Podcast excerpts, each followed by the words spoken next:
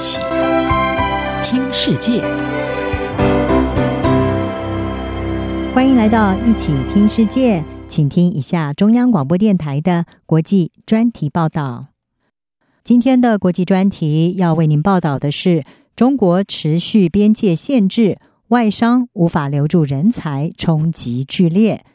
中国官媒在近日大幅的报道，中国已经在六月下旬达到了疫苗接种的十亿里程碑，同时也预期六月底可以为四成的国民完成疫苗接种工作。但是，尽管疫苗接种率高，和接种率比较低的欧洲国家相比，北京仍然不愿意松绑它的边境限制。而国际媒体报道，中国不急着重开边境。并且计划要延续边境管制至少一年的时间，这个做法对于在中国的外商影响的效应长远，未来恐怕很难再吸引到海外的人才派驻中国。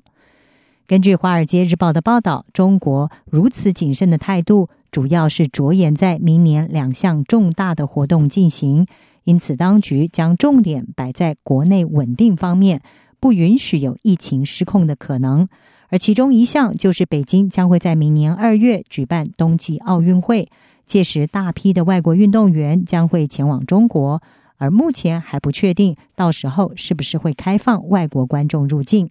二零二二年另外一项敏感的活动，则是中国会在这一年年底召开二十大党代表大会。已经担任两届国家主席的习近平预期将会打破传统惯例，在明年的大会上继续的连任中国国家主席。然而，中国持续的边境管制已经让小型贸易商深受冲击。尽管在疫情期间，企业对企业的电子商务贸易在中国已经更加蓬勃的发展，不过呢，也有部分的公司老板表示。有一些传统的贸易面向，事实上是很难在线上复制。例如，海外客户很难访问在中国的供应商，而在过去，这些外国客户会在货品发出之前到中国来检查样品或者是货物，确保他们的品质，从此建立彼此的信任关系。肯亚外交部的行政秘书南旺巴他就举例说，中国出口到肯亚的家具贸易已经受到剧烈的冲击。他说，在过去，进口商会到中国亲眼的来确认产品品质和样式，然后再下单和出口到肯亚。但是现在，实体接触和旅行受到了限制，已经大幅影响了肯亚和中国的贸易。另外，在中国境内的跨国企业则是担忧，在中国持续相对严格的入境管制之下，他们很难留住外国的员工。此外，中国恐怕也没有办法再像过去吸引到大量的海外人才。中国欧盟商会在六月初就发布了本年度中国商业信心调查，而这份调查是显示，有四分之三的受访者认为，和疫情相关的入境限制所产生的负面影响是他们面临的最大挑战之一。调查发现，尽管在二零二零年有百分之四十二，主要是零售商和汽车行业的欧洲企业在中国的收入有所增长，但是受到疫情风暴的影响，他们的外国员工的人数是急剧的下降。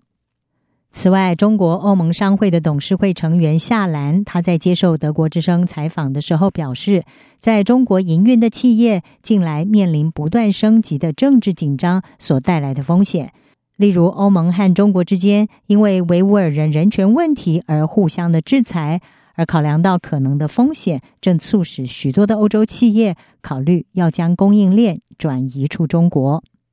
美国在中国的企业也面临相同的问题。上海美国商会的会长季凯文他就表示，员工流动性现在是许多美国在中国企业的首要问题。他同样的说。他们在留住现有员工以及吸引新人才方面都遭遇到困难。他表示，在中国要经营一个成功的企业，靠的全是人才。而现在问题主要是，虽然中国现在是允许高阶主管入境，但是家属不能够入境。他指出，这对他们来说是真正的问题所在。